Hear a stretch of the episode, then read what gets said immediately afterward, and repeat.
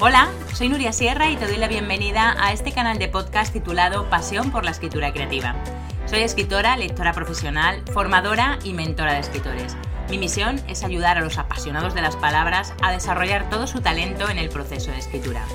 En este canal quiero compartir contigo toda mi experiencia acerca de técnica narrativa, trucos de escritura y motivación para escribir. Este es un nuevo episodio de Contraportada el programa exclusivo dentro de mi canal para entrevistar a escritores y escritoras exitosos y conocer su faceta más desconocida y su lado más personal. En este episodio vamos a entrevistar a Yolanda Guerrero. Ella fue periodista del periódico El País y desarrolló toda su carrera en ese diario hasta el año 2013. Viajó por todo el mundo como enviada especial y en 2017 decidió dedicarse por completo a la literatura. En este año, en 2023, ha visto la luz su tercera novela titulada El día que mi madre conoció a Audrey. De literatura, de escritura y sobre todo de la vida vamos a charlar en esta entrevista con Yolanda Guerrero. Antes de ir al contenido de la entrevista, me encantará que te suscribas al canal, ya sea en iVoox, Spotify, Google Podcast o Apple Podcast.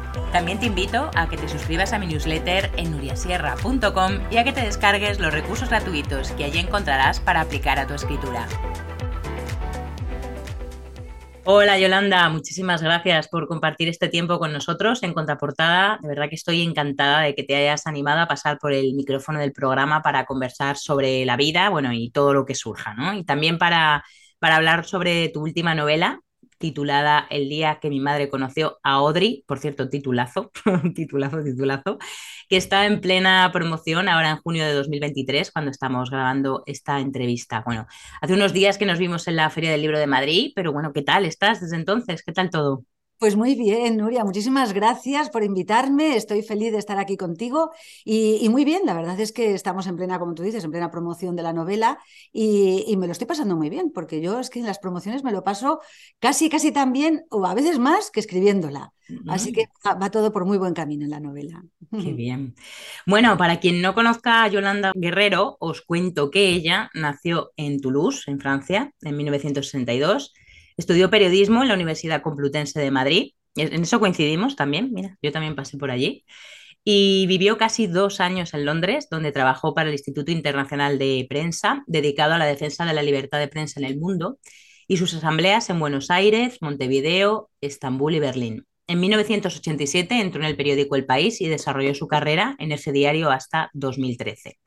Fue subjefa de la edición latinoamericana durante 11 años, Cubrió como enviada especial eventos relacionados con el comercio exterior o la política internacional en Argentina, Colombia, Brasil, China, Tailandia, India, Turquía, Japón, Taiwán y Egipto, entre otros países, ahí es nada, y escribió para prácticamente todas las secciones del periódico, para Tentaciones, Negocios, Domingo, El Viajero, Cultura, Sociedad, Economía.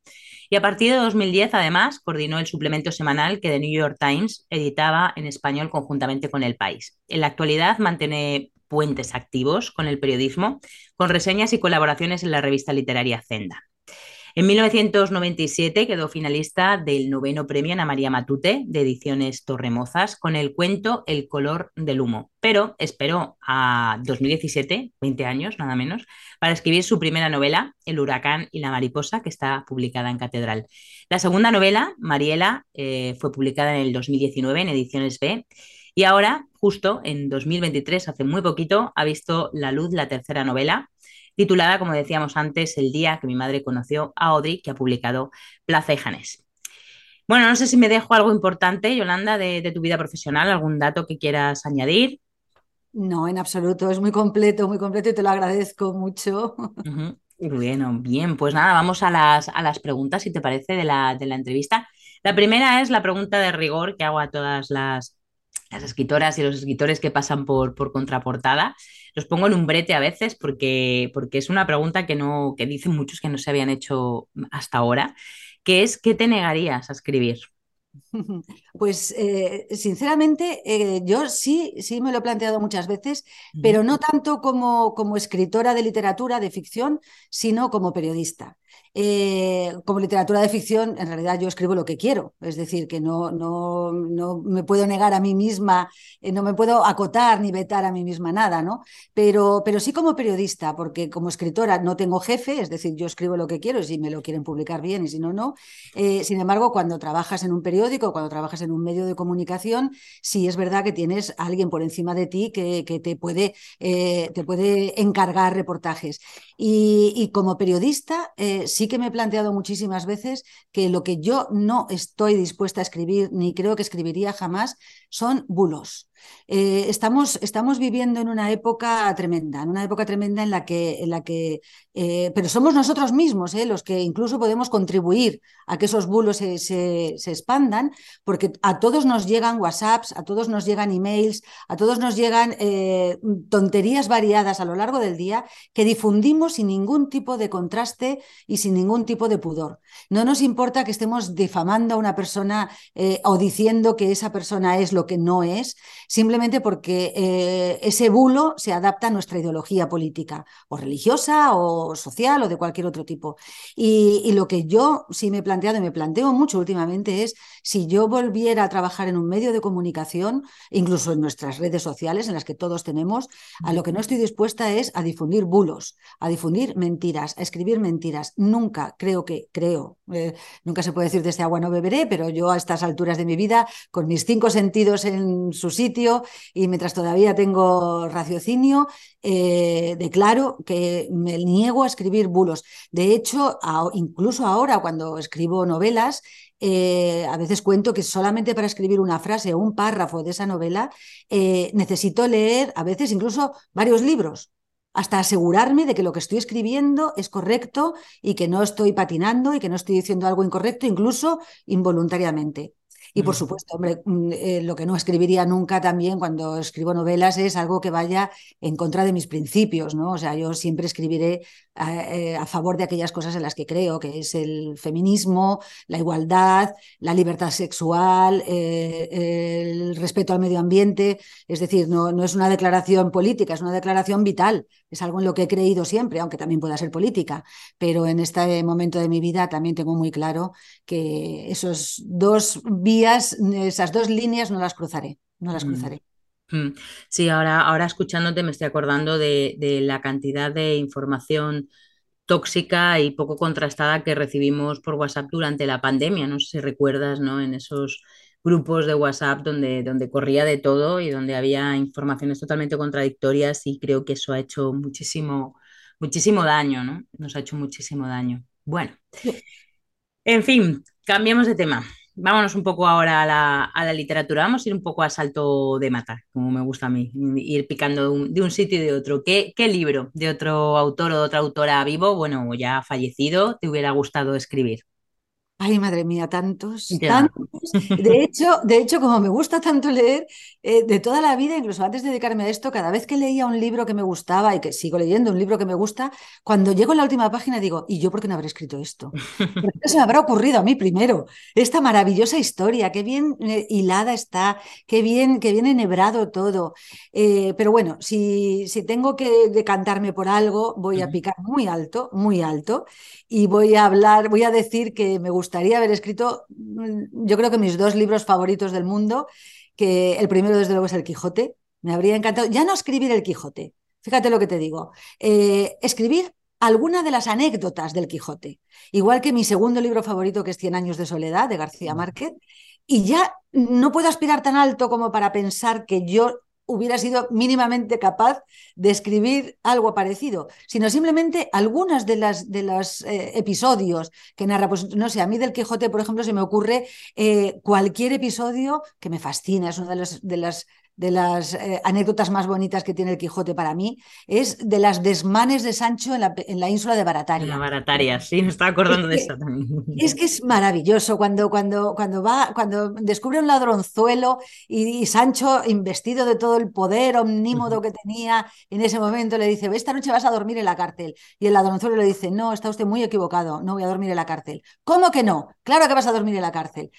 Eh, mete al ladronzuelo en la cárcel y a la mañana siguiente le dice, ¿qué? ¿A que yo tenía razón y has dormido en la cárcel? Y dice, no, señor, no he pegado ojo en toda la noche. Y es, una, es, una, es un símbolo de la libertad tan bonito, o como cuando en Cien años de soledad eh, José Arcadio Buendía quiere sacar un daguerrotipo de Dios para mm. quitarse el ateísmo de encima. Es, solamente escribir esas dos cosas ya para mí habría sido un sueño, claro. Sí, sí, sí, sí. Sí, la verdad es que has dicho palabras mayores, ¿eh? no, pico bajo, ¿no? vaya, vaya dos, dos pedazos de, obras, dos clásicos a los que siempre, siempre hay, hay que volver. Yo creo que siempre es bueno rescatar, rescatar esas, esas novelas clásicas. Y el verano es muy buena época, por cierto, para hacerlo. Ahí lo dejamos. bueno, ¿recuerdas la primera historia que salió de tu imaginación que escribiste? Pues, eh, a, ver, yo, las primeras historias que yo escribía, las escribía siendo muy pequeña, eh, pero las escribía en forma de, de, de perdón, de tebeos. De tebeos porque me gustaba mucho pintar y entonces hacía eh, dibujos con viñetas Claro, no eran realmente tebeos con unas historias muy profundas, pero sí que es verdad que me acuerdo de la primera historia, más o menos, entre comillas, seria, que escribí, que tendría 11, 11 o 12 años, y era un cuento que se titulaba La luna ya no riela. Y la luna ya no riela. La luna ya no riela. Y entonces tenía una profesora magnífica, siempre todos recordamos a nuestra maestra, a una de las maestras o maestros que nos marcó la vida. Pues a mí me lo marcó doña Joaquina, en Sevilla precisamente, yo vivía en Sevilla en aquella época, y doña Joaquina eh, me animó, me animó y me animó a que lo presentara a un concurso de cuentos que en aquel momento se celebraba en Sevilla, se lo convocaba la revista Telva. En Sevilla, eh, el Club Palmera, y me dieron el segundo premio. Y entonces, eso me acuerdo todavía de aquel, de aquel cuento, y en ese momento dije, yo el resto de mi vida no sé lo que seré, pero quiero trabajar con palabras, porque me encanta escribir. Claro. Mm, ahí empezaste, ¿no? A pensar que te ibas a dedicar a la escritura. No sabías muy bien, ¿no? Si a ficción o luego lo que fue el periodismo, ¿no? Pero más o menos ahí, ¿no? Exactamente, exactamente. Ahí es donde yo me di cuenta de que escribir tiene un plus de satisfacción tan grande, independientemente de que te den premios o no, porque ese es el único premio después, ah, desde el ser finalista también. Nunca me han dado el primer premio de nada, pero, pero no tiene que ver con el premio, tiene que ver con la satisfacción que produce escribir y ser leída, que es también muy importante. Sí, inventar un mundo y que ese mundo pueda llegar, ¿no? A, los lectores. Sí, sí, sí, sí, es magia. Magia, magia pura. Bueno, la luna no riela. ¿Y tú eres de las que copiabas los tebeos de Ibáñez, como hacía, por ejemplo, Eloy Tizón, que nos contó también en su entrevista que él copiaba a, Ibáñez? Sí, sí, sí, yo también. Yo a Ibáñez, eh, Zipizape, por supuesto, eran mis favoritos. Y tenía unos que plásticamente, estéticamente, daban mucho juego porque tenías que utilizar muchísimos colores, que eran los supersónicos. Yo es que soy muy mayor. Y entonces me acuerdo de los supersónicos, que era en un hipotético mundo eh, cerca del año 2000, en el que íbamos a ir todos volando en platillos por las calles, ya no existían los coches, habría robots con vestidos de, criadas, sirviéndonos el café y el té por la tarde, y era muy divertido. Y plásticamente era muy bonito porque tenía muchos colores, porque claro, como íbamos al espacio en el año 2000, según, según los supersónicos, íbamos al espacio cada dos por tres, íbamos y volvíamos, todo estaba lleno de azules, oscuros, del el azul de la tierra, en contraste con el amarillo del sol. Eso para un niño es muy atractivo. Qué bueno. Em, ¿Y qué te gustaba hacer de niña, además de, escribir y además de, pintar, de pintar tebeos? ¿Qué te gustaba? Pues me, gustaba mucho pintar. Pintar es una de las aficiones que, que, me gustaba mucho hacer y que he perdido completamente. Ah, ya no la conservas, ¿no? No, no, no, no, ya nada, no, no. Yo ya pintar, vamos, soy nefasta pintando. Y, y me di cuenta de que era nefasta pintando cuando un tío mío que es doctor en arte y bueno, es una eminencia de la historia del arte, eh, dijo, ¿tú quieres pintar? Tú vas a pintar. Y me regaló un caballete, óleos, eh, lienzos, de todo. Y yo dije, uy, madre mía, esto es mucho más difícil que pintar tebeos. y en ese momento me deprimí porque, porque francamente se me daba fatal. Yo creí que pintaba bien, pero no pintaba tan bien como tenía que haber pintado. Y me decanté por la literatura porque me, me daba más satisfacciones, por lo menos me sentía mejor conmigo misma. Qué, bueno, no, es que claro, te regalan el kit completo y a ver qué, y a ver qué impresiona, Impresiona mucho. Impresiona. Bueno, los, los lectores de tus novelas te, agradecemos que te hayas dedicado a la, literatura. A mí, fíjate, me pasó lo mismo con el piano. A mí, en lugar del kit de, de materiales de pintura, me regalaron el piano. Y claro, mm, no es lo mío, no es lo mío tampoco el piano, la verdad. Pero es muy difícil, muy difícil el piano. Es muy complicado el piano y, no tengo ningún talento para, para, el piano, pero bueno, la suerte yo creo que es eh, encontrar, ¿no? Desde que eres niño eso que realmente se te da bien hacer y luego ponerlo a funcionar, ¿no? Yo creo que el que tiene un don artístico, como pueda ser eso, utilizar las palabras y, y escribir ficción, Em, si lo encuentra rápido, bueno, puede, puede llegar, llegar lejos. Bueno, ¿qué te gusta hacer en tus ratos libres? Además de leer, que ya, que ya sabes. leer, leer fundamentalmente. Y me gusta mucho, me gusta mucho pasear. Eh, yo vivo ahora en un sitio que está cerca del mar, que tiene muy buena temperatura. Eh, yo soy muy friolera. Eh, y en Madrid también tenía mucha suerte porque cuando vivía en Madrid vivía muy cerca del Parque del Retiro y, son dos sitios, el mar y un parque tan bonito como el del Retiro, ideales para pasear. Y me encanta, me encanta pasear porque eh, es verdad que mientras estoy escribiendo es mi forma de pensar. Yo pienso mucho mejor si estoy paseando. Y si estoy eh, haciéndome las composiciones mentales mientras eh, ando y veo el paisaje, inmediatamente cuando llego a casa escribo.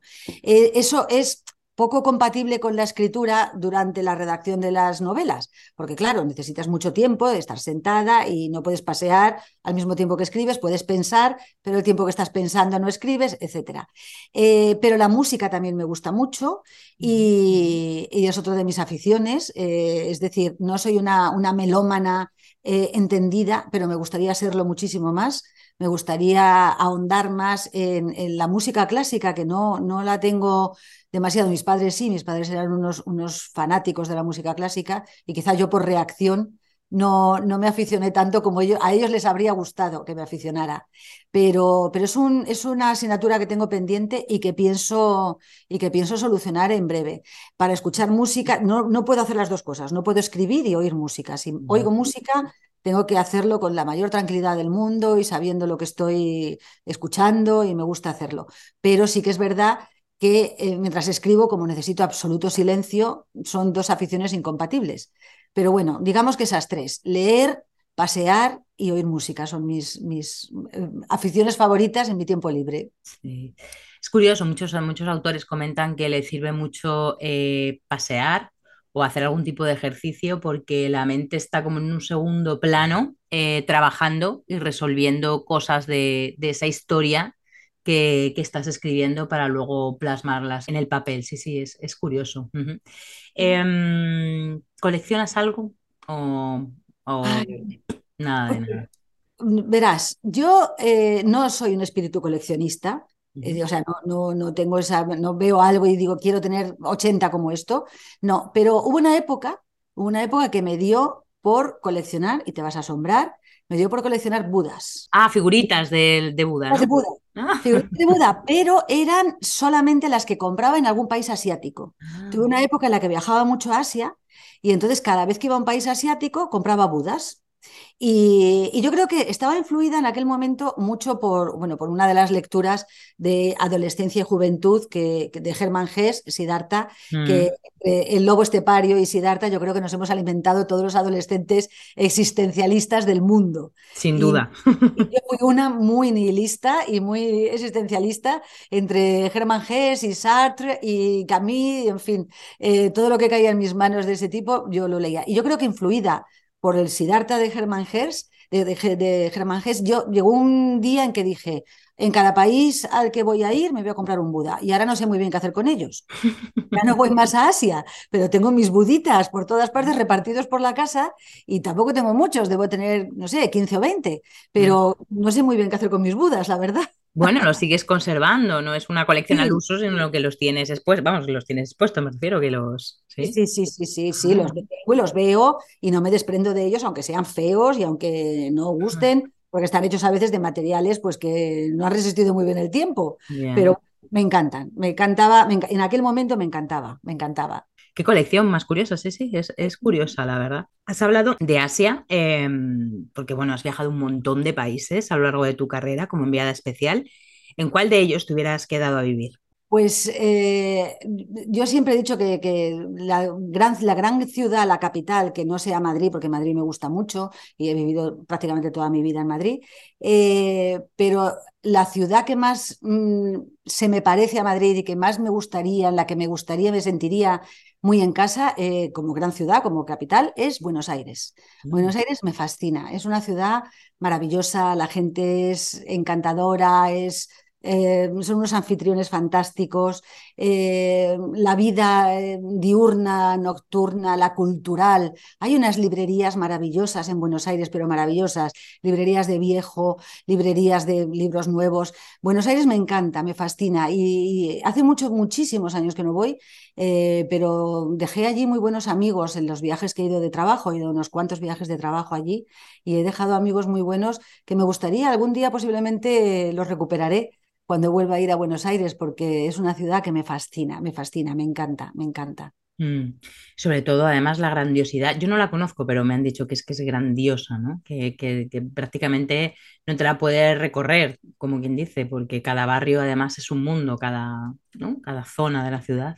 Sí, sí, sí, cada barrio es un mundo y, además muy diferentes los unos de los otros. O sea, no, no es. En Madrid hay una cierta uniformidad, incluso arquitectónica.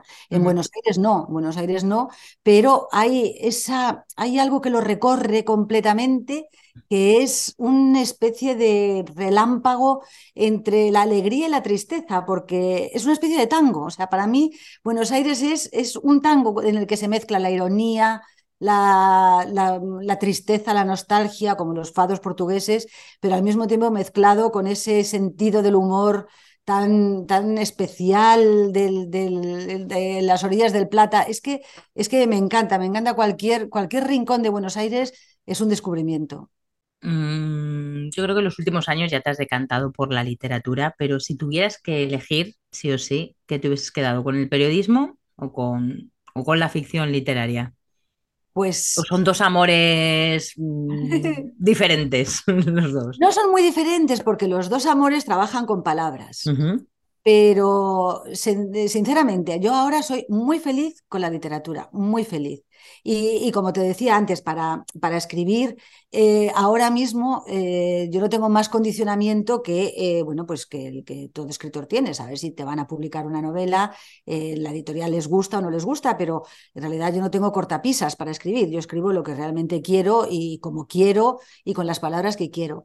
Escribir en un periódico no solamente es escribir, es decir, o sea, ser periodista no solamente es escribir. Un periodista no, no es una persona que, está, eh, que sale a la calle, ve lo que pasa, eh, vuelve, escribe un reportaje y se marcha a su casa.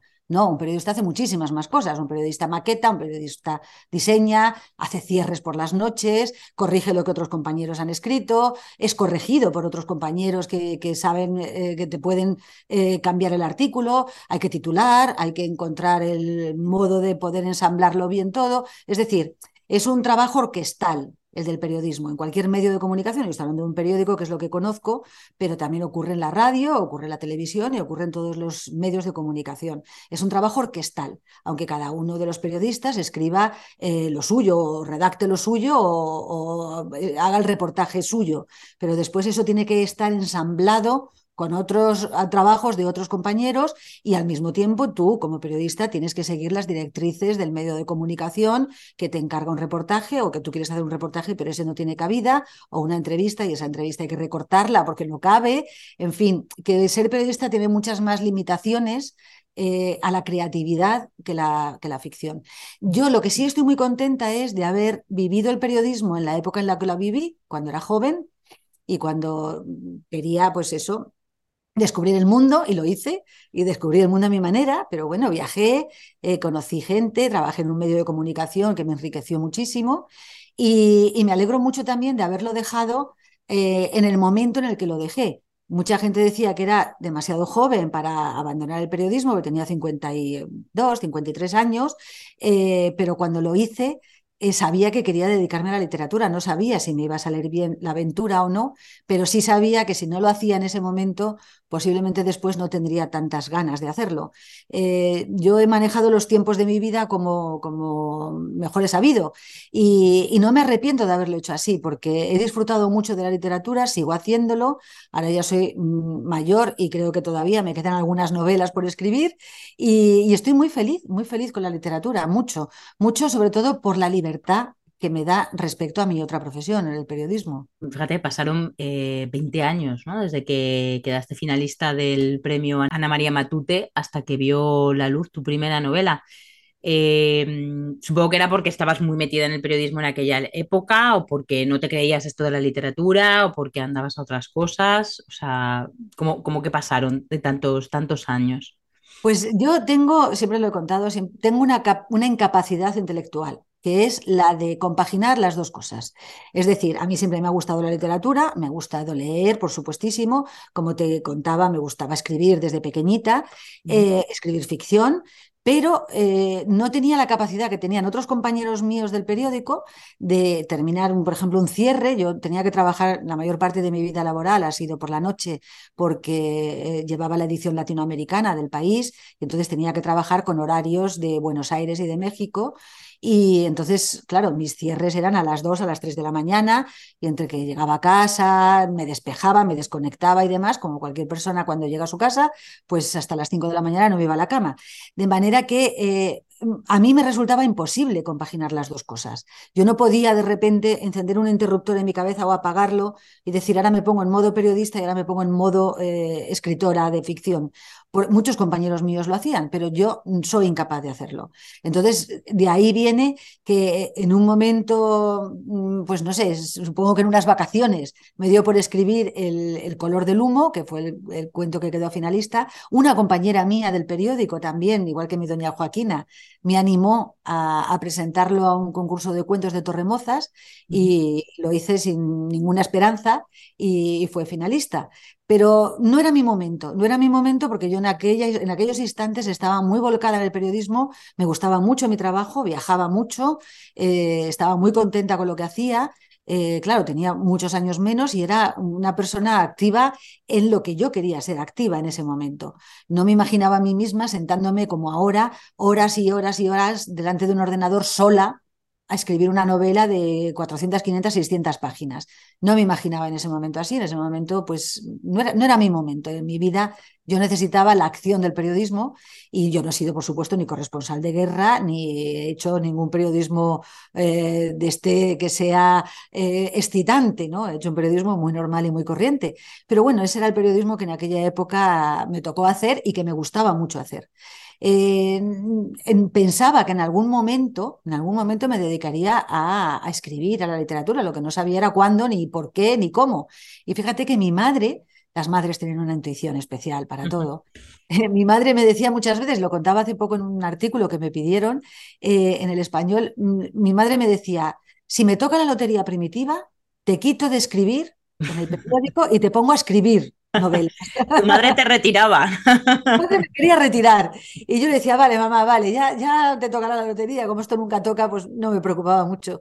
Pero ahora me acuerdo mucho de lo que me decía, porque no me ha tocado la primitiva, pero, pero sí que es verdad que he podido encauzar mi vida de tal manera que eh, pueda dedicarme a esto sin necesidad de dedicarme a lo otro porque ya te digo que soy incapaz de hacer las dos cosas.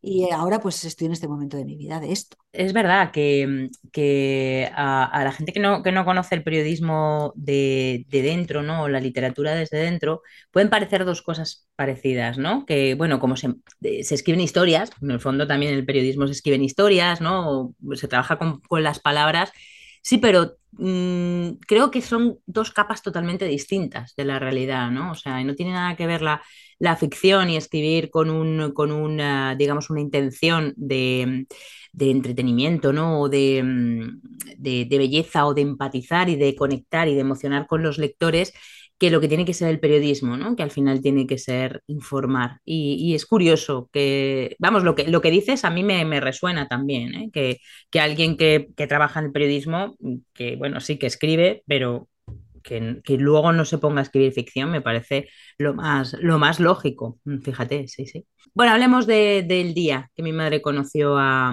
Audrey. Em, yo lo tengo aquí delante, que no lo pueden ver los, los oyentes, pero, pero bueno, te ha salido novela larga, ¿eh? Te ha salido novela larga. Lo que tú dices, estar tantas horas escribiendo tú sola eh, eh, esta historia tan bonita, eh, porque es una historia de amor, aunque suceden muchísimas, muchísimas cosas más. Em, y es curioso porque en la solapa del libro, ah, en la solapa de cierre, le cuentas a los lectores una especie de, resumen, ¿no? Del, making of, de cómo se te ocurrió la, idea para escribir la, novela en una, tarde, ¿no? Dices, de divagación literaria. Y me parece sobre todo muy interesante las conexiones que hiciste entre, mm, o sea, entre tres em, personajes, vamos a llamarlos, eh, totalmente distintos, ¿no? Que son Shakespeare, los Beatles y, y Audrey Hepburn, ¿no? Eh, bueno, ¿se, lo puedes compartir a los oyentes de Contraportada? ¿Cómo se te ocurrió esa idea de de repente conectar eh, tres cosas que aparentemente, ¿no? Lo que tú dices, eh, pues es, bastante probable que no, que no crearan una novela, ¿no? Una novela casi imposible. Sí, sí, sí, pues es, verdad lo que, lo que cuento en la contraportada es que es, es auténtico.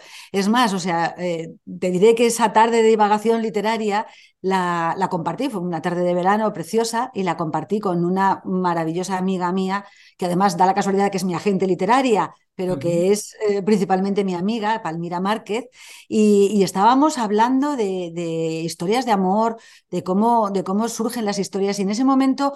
Eh, em, yo lo que, lo que unía todo era la, la época, la época era los años 60 y en los años yo quería escribir una historia de amor dándole una vuelta a Shakespeare, dándole una vuelta a, una frase muy bonita que hay al final cuando los Montesco y los Capuleto se dan cuenta del, tremendo daño que le han hecho a esos dos pobres jóvenes, eh, que uno de ellos dice, eh, ellos solo querían vivir el amor y el odio ajeno los llevó a la muerte. El odio ajeno, el odio, hay parejas que mueren, mueren por el, por el odio interior, ¿no? Pues porque una engaña a la otra, porque, porque se, eh, se acaba el amor, por cualquier cosa, y las, por eso acaban las parejas.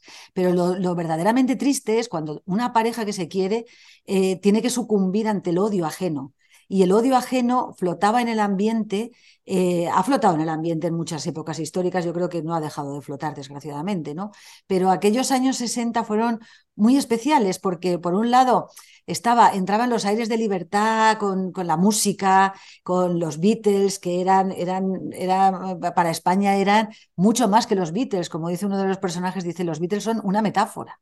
Son una metáfora porque en España los melenudos eran, eran el sumum de, de lo, de, de, lo que sucedía más allá de los Pirineos y que todavía en España se intuía, pero que todavía en España no podía entrar. De hecho, hubo muchísima polémica para que los Beatles pudieran dar su primer concierto en España. Y eh, estaban los Beatles por un lado, la música, el cine. El cine entró en España no solamente con, a través de los cines del cinematógrafo, sino que se le permitió entrar eh, en carne y hueso a través de ciertas burbujas hedonistas que Franco permitió y una de ellas era Marbella.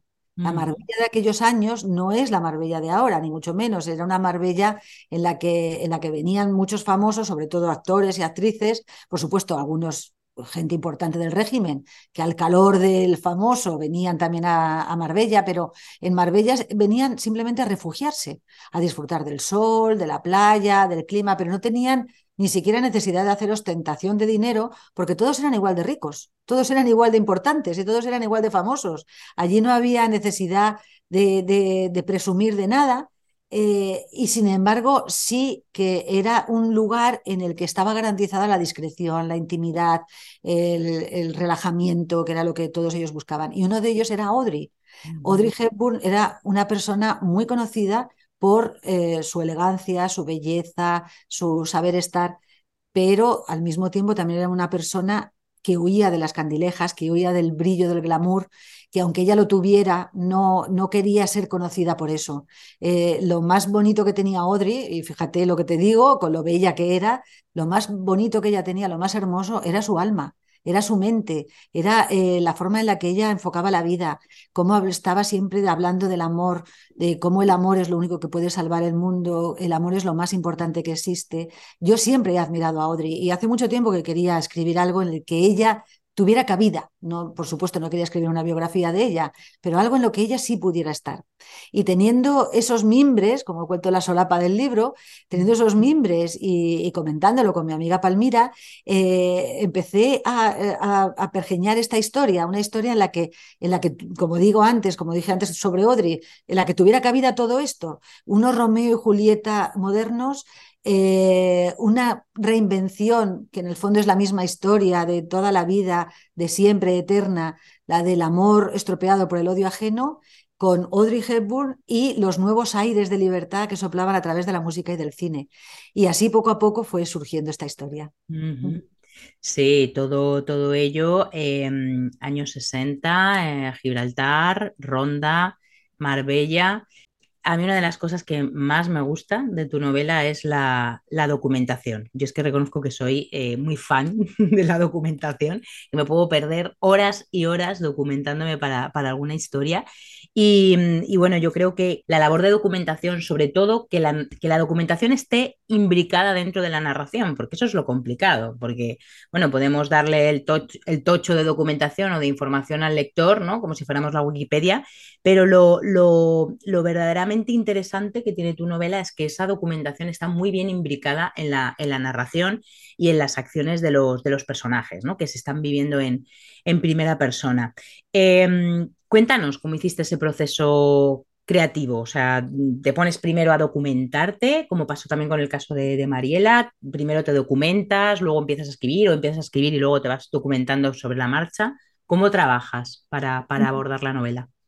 Sí, fundamental, fundamental la, documentación y esto sí que es una especie de formación de formación profesional de, la etapa de periodista. Para mí es muy importante, como te decía antes, que no, no soportaría escribir un bulo a, sabiendas deliberadamente. Eh, tampoco quiero escribir nada que no sea absolutamente, eh, que no esté absolutamente contrastado, que no esté em, absolutamente confirmado y que sea veraz. Hay una parte que efectivamente no es veraz porque es ficción y me gusta mucho que, me digas eso porque entonces creo que, he acertado porque lo que yo quiero es que el lector reconozca lo que es verdad, lo que es, eh, lo que es documentación y al mismo tiempo que también que lo distinga de la ficción, aunque estén imbricados, aunque estén los dos trenzados ¿no? durante toda la novela. Eh, es importantísimo para mí eso, que, que, la documentación quede solapada por la ficción y viceversa. Mm. ¿Por qué? Pues porque el lector eh, tiene que tener muy claro que no está leyendo en un ensayo histórico. Yo no, yo no me he propuesto escribir una narración eh, verídica y absolutamente fiel a lo que ocurrió sobre el concierto de los Beatles o sobre el cierre de la verja de Gibraltar. Yo estoy metiendo a los personajes dentro de, una, eh, de un hecho histórico que existió y para darles el contexto adecuado y para saber que ellos se tienen que comportar de una determinada manera, tengo que conocer muy bien ese contexto histórico. En el caso de Audrey Hepburn ha sido muy especial, ha sido así. Yo, como tú me preguntabas, efectivamente, yo he estado leyendo y documentándome sobre toda la época histórica de la que hablo durante casi más tiempo que el que he tardado en escribir la novela porque una vez que la tengo muy clara en mi cabeza y que ya tengo todo el momento histórico dentro de ella y sé a qué libros tengo que recurrir cuando tenga que escribir de un asunto y de otro asunto y, cuáles son las personas que me inspiran confianza cuando escriben de un tema, cuáles son las que no me inspiran confianza y por lo tanto las desecho. Hay, hay documentaciones, hay, perdón, hay, hay, escritos muy poco veraces sobre algunas de las, de las cosas de las que escribo y esos los rechazo después de haber comprobado que no son veraces. ¿no? Y una vez que ya lo tengo todo en mi cabeza, empiezo a escribir. Y, y para mí eso es tan importante como, por ejemplo, respetar a un personaje como Audrey Hepburn.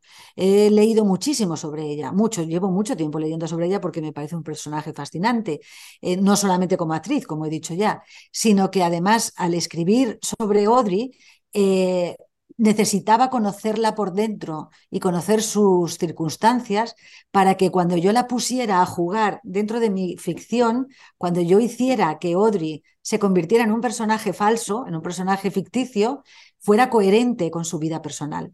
Nunca podría haber creado a una Audrey de mi novela eh, mm, pues no sé, eh, del tipo de Ava Gardner.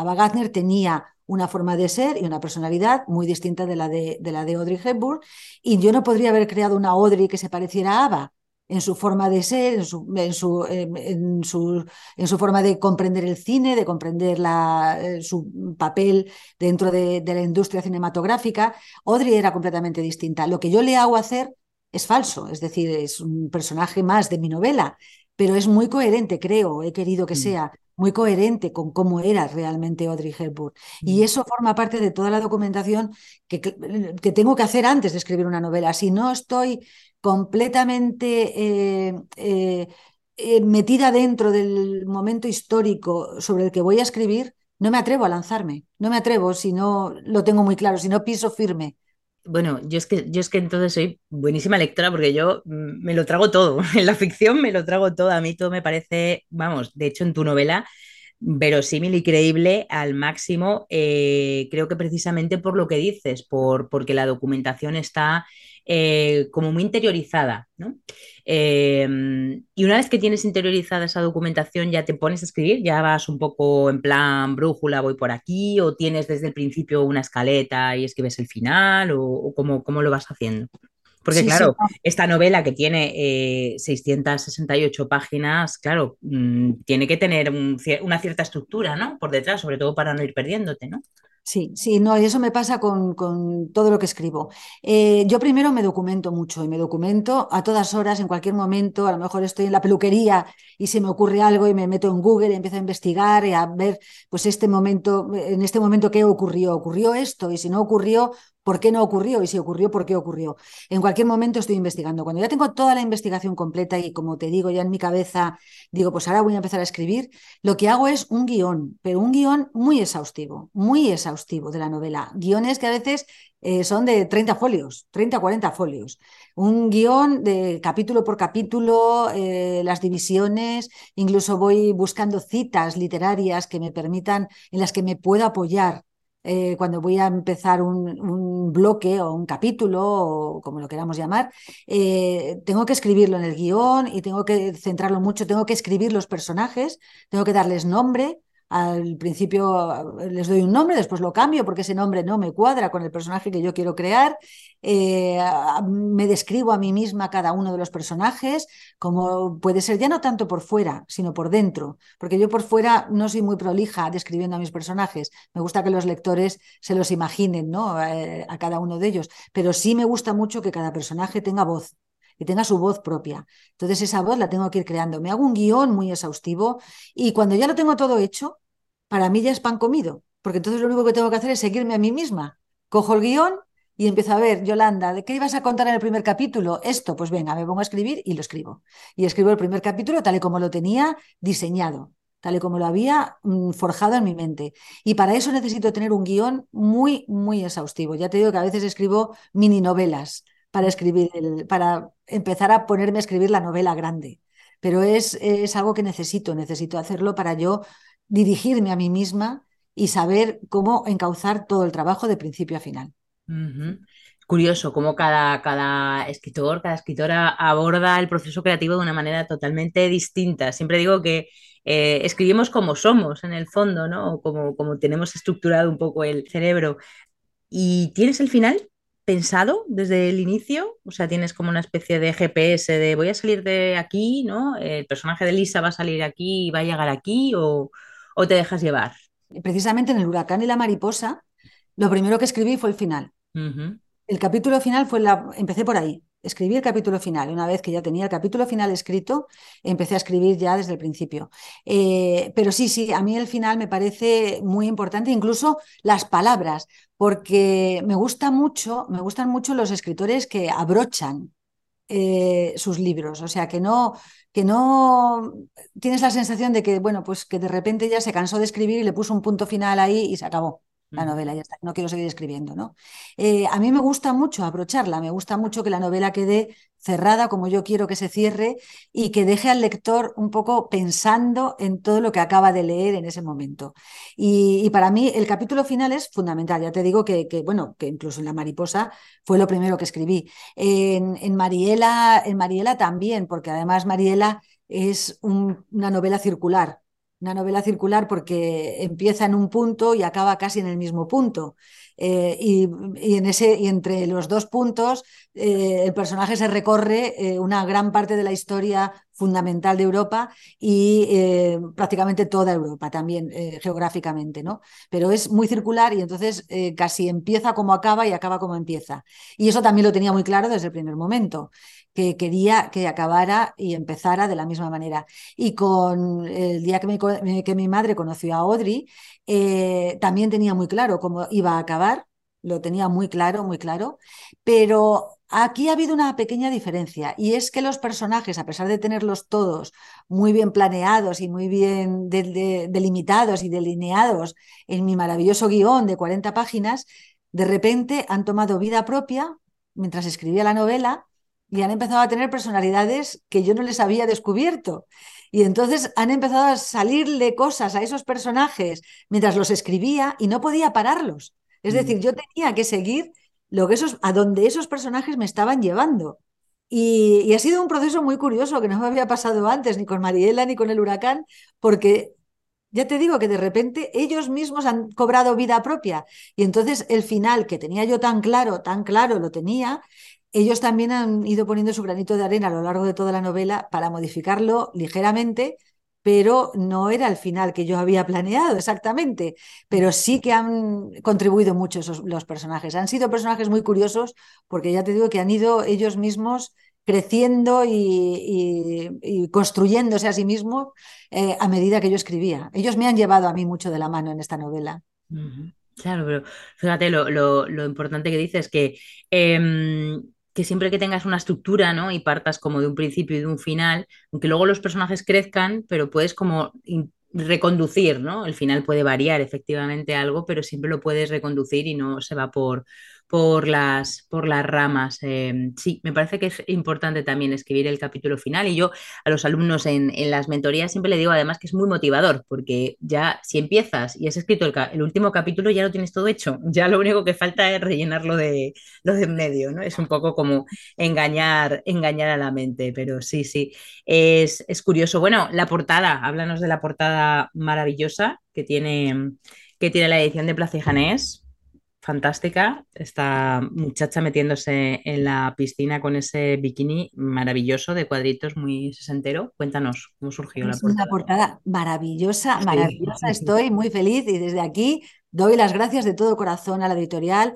que la verdad es que, es que ha hecho un trabajo magnífico con la novela y con esta edición. La mezcla de colores, el, mm. eh, esos tres tonos, ¿no? el azul turquesa, el albero eh, oxidado y el color mm, rosa fucsia de la bugambilla. Bugambilla, por favor. Uno colores favoritos.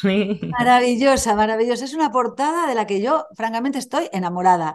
Eh, no es porque sea mi novela, pero de verdad es que me parece una novela, una portada que yo, que me atraería si la viera en una, en una estantería porque es una portada maravillosa. Y, la, y es muy importante eh, lo que esa portada cuenta, además, porque esa, esa escena, por cierto, eh, no es un spoiler, pero es decir, no es un destripe, pero es verdad que esa escena está dentro de la novela. Es una escena que se, que se, cuenta dentro de la novela. Y es muy importante el hecho del bikini porque, porque no sé si, si muchos de los oyentes saben que en España en los años 60 el bikini estaba completamente prohibido. Eh, hubo un bando de 1960 en el que eh, el franquismo prohibía el bikini en todos los lugares. ¿Qué pasa? Que esas burbujas hedonistas de las que hablaba antes se resintieron mucho, porque lógicamente las suecas las, y las americanas y las inglesas que venían a España para en busca del sol, no estaban dispuestas a seguir bañándose con esos bañadores de faldita y, hasta el cuello que llevaban eh, en España las españolas. ¿no? Entonces, eh, hubo tres lugares a los que Franco concedió la venia y les permitió eh, a las mujeres usar bikini en ellos. Uno era Santander, otro era Benidorm y el tercero era Marbella. Marbella, en Marbella estaba permitido el bikini porque un cura, Rodrigo Bocanegra, que después fue obispo, eh, habló, tenía muy buenos contactos con el régimen y le dijo, vamos a ver si seguimos por este camino, nos vamos a quedar sin Marbella, aquí no va a venir ninguna americana, por mucho sol que tengamos, porque no es normal que, en su país y en todas partes estén bañando con bikinis y aquí tengan que hacerlo con, con estas antiguallas, ¿no? Y entonces Franco concedió esas tres venias. Eh, de ahí que esa cara de, felicidad y de alegría de una mujer eh, con un bikini claramente de los 60 eh, intentando meterse en el agua es una imagen que a mí me evoca muchas cosas cuando recuerdo lo que yo he investigado de esa época. Y también un detalle muy curioso, si, que lo comento, no lo comento en la novela, pero si lo comento cuando me hablan de la portada, es que Audrey Hepburn, eh, es un detalle poco conocido de ella, eh, tenía hidrofobia. A ella no, le daba pánico el agua, le daba pánico. De hecho, para, para rodar, me parece que fue solos en la carretera, tuvieron que, que se tiraba una piscina, tuvo que, tuvieron que contratar a varios buzos para que pudieran sacarla de la piscina, porque le tenía pánico al agua. Eh, uno de mis personajes le tiene pánico al agua en un momento determinado de su vida y es en honor a Audrey, aunque no lo quiero reflejar en la novela ni lo cuento, ¿no? Y esa, esa, esa piscina en la portada también es un homenaje a Audrey, porque, porque todos tenemos derecho a tener nuestros miedos y creo además que tener miedo nos hace mucho más humanos y las personas que tienen miedos inconfesables y al mismo tiempo incomprensibles, porque son miedos que no, que nadie, poca gente puede entender si no lo siente. Cuando se tienen esos miedos irracionales, nos hace mucho más humanos y nos ayuda a comprender mucho mejor los miedos de los demás. Y eso es lo que hacía, entre otras muchísimas, muchísimas cosas, a Audrey una persona tan especial. Preciosa la portada. A mí lo que me evoca es libertad. Yo la, la vi y dije, wow, la libertad yo creo que es uno de los temas además que abordas potente en la, en la novela. Mm. Sí, sí, porque la libertad es precisamente lo que les falta a los personajes para poder amarse. Ellos tienen a sus propios Montesco y Capuleto tirándole cada uno de un brazo y al final eh, es el odio ajeno, este odio ajeno, que el odio ajeno no es más que cadenas, es lo que está impidiendo la verdadera libertad de dos personas que simplemente quieren quererse. Y es verdad que la, portada refleja esa libertad. Es la, eh, por eso contaba la historia del bikini, cuando de repente mm. Hay una playa española en la que las mujeres pueden bañarse como les dé la gana con un bikini y, con esa sonrisa inmensa eh, reflejándose el sol, el, agua, la libertad. Es, importantísimo. En aquella época fue una época fascinante en la que la libertad fue muy importante y determinó además la historia de mucha gente, de mucha gente, tanto su, su, su eh, pertenencia, o sea, su, su, capacidad de ejercer la libertad como su ausencia. Las dos cosas condicionaron la vida a mucha gente. Años muy, muy interesantes, ¿no? De, de, una cierta apertura después de tanta, bueno, después de décadas de, de dictadura. Bueno, el día que mi madre conoció a Audrey, muy recomendable, se la recomendamos muchísimo a los lectores oyentes que escuchan Contraportada, porque de verdad que es una, es una delicia, es una delicia y además cuenta una época muy interesante y, creo que además poco, poco contada desde este punto de vista que, lo narra Yolanda. Bueno, mm, cambiamos un poco de tercio. ¿Cuál es el momento más feliz que te ha dado la, literatura? Y por otro lado, el más desagradable vámonos a los dos polos. Sí, pues fíjate, eh, yo el más feliz y el más desagradable, tengo muchos felices, felices tengo muchísimos, muchísimos. A mí la literatura me da sobre todo el contacto con los lectores, pero por contarte uno, voy a empezar, eso, el mismo, están muy relacionados, y, pero voy a empezar por el más triste, para que se comprenda mejor el, más feliz o, uno de los más felices que me ha dado la, literatura. Eh, esto sucedió con la publicación del Huracán y la Mariposa, que por poner un poquito en antecedentes, fue mi primera novela en la que yo hablaba de las familias adoptivas que viven un verdadero infierno cuando los hijos que adoptan eh, vienen con una mochila muy pesada, con trastornos del apego muy importantes y si no piden ayuda médica, eh, las familias lo sufren, los hijos lo sufren sobre todo, y esas padres no lo pueden contar porque eh, no son comprendidos por la sociedad. Nadie comprende que una familia no sepa criar a un hijo adoptivo, los censuran a los padres. Y yo contaba una historia muy cruda, muy dura, sobre una familia que vive ese infierno. La hija, eh, la, niña adoptada eh, sufrió violaciones cuando era pequeña, cuando llega a la familia adoptiva no se adapta bien y al final la familia tiene que renunciar a la tutela de esa niña y el infierno que pasó primero también lo pasa después cuando tiene que renunciar a la tutela de la niña. Después de escribir la novela, muchas familias, muchísimas familias me escribieron para agradecerme, para decirme, bueno, pues me veo reflejado en la novela, a mí me ha pasado una cosa muy parecida a esta, pero no me atreví a contársela a nadie. Y entre las personas que me escribió, y esto lo puedo contar porque ella me ha autorizado a hacerlo, había una persona que me escribió una carta eh, emocionantísima en la que me decía, eh, yo he vivido en un caso muy parecido al que tú cuentas en tu novela. Yo también he pasado un infierno con mi hija, a la que adopté cuando era muy pequeña, pero que nunca se adaptó a nosotros bien. Eh, sufría muchísimo, no quería vivir con nosotros. Y ojalá yo hubiera podido hacer como la protagonista de tu novela, que tuvo que renunciar a la tutela de mi hija. Ojalá pudiera haberlo hecho, porque mi hija un día, yo nunca quise renunciar a la tutela, eh, y un día mi hija se subió a un duodécimo piso y se tiró. Y desde ese momento, desde ese momento, eh, me decía esta persona, yo llevo una mariposa tatuada en el tobillo.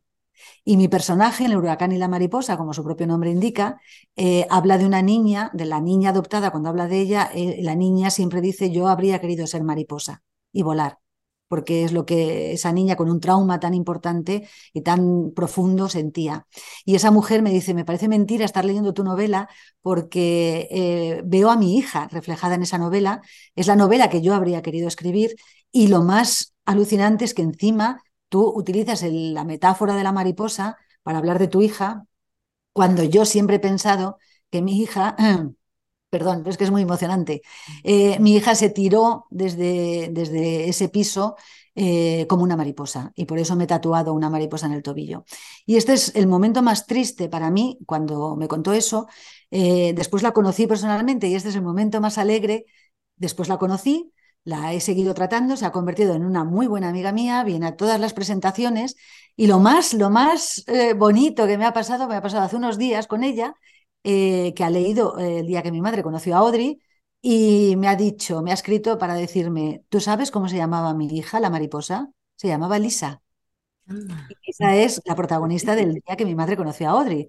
Y me parece una historia tan bonita porque es eh, la historia de más triste que con aquello que me contó, con el huracán y la mariposa, mi primera novela, y aquello fue un, mazazo en el corazón, lógicamente, porque eso era una historia real, no una historia ficticia como la que yo estaba contando.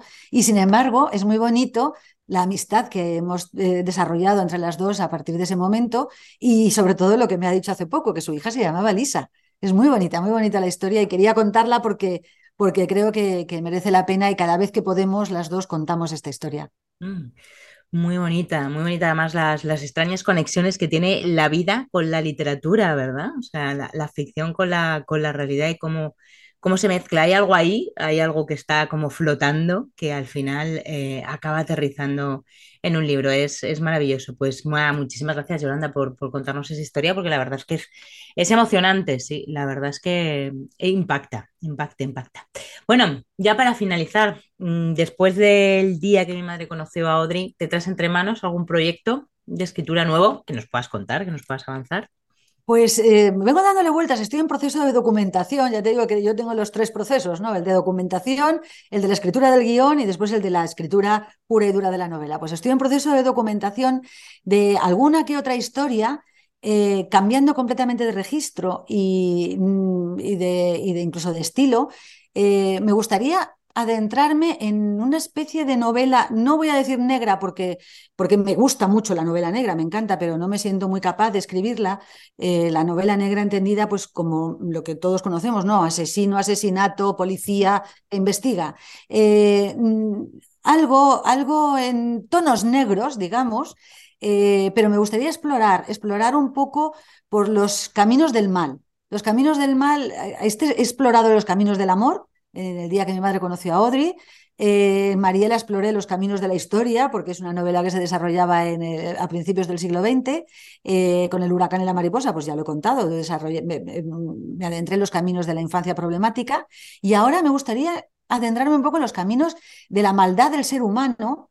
Eh, y intentar entenderlo un poco, no crear una novela mm, que encoja el corazón, pero bueno, estoy todavía en proceso de investigación. No sé lo que saldrá. Posiblemente a lo mejor lo descarto, si no me, si me encoge a mí el corazón primero. Ah, bueno, la verdad es que es un temazo después de hablar de, amor, hablar de mm, amor y libertad, eh, amor y comprensión, hablar de, del mal. wow, mm, inquietante. Bueno, te animamos a que la, a que la sigas, ¿eh? lo intentaré, lo intentaré. No sé, no sé cómo voy a, si voy a salir ilesa, de la documentación y si salgo ilesa, mm, habrá guion. Sí, sí, sí, es que es, es que es un tema, es un tema duro, pero bueno, te animamos de verdad a que la, a que la continúes y, ojalá que pueda, que pueda ver la luz. Bueno, Yolanda, muchísimas gracias, hemos llegado al final, de verdad, te, te, agradezco muchísimo tu tiempo, ha sido un placer enorme. Espero que hayas disfrutado y te deseamos de verdad el mayor de los éxitos con el día que, que mi madre conoció a Audrey y por supuesto con todas las demás novelas que vengan. Así que nada, muchísimas gracias y ponte un abrazo enorme. Muchísimas gracias a vosotros. El placer ha sido mío, he disfrutado muchísimo y encantadísima de haber estado aquí con vosotros.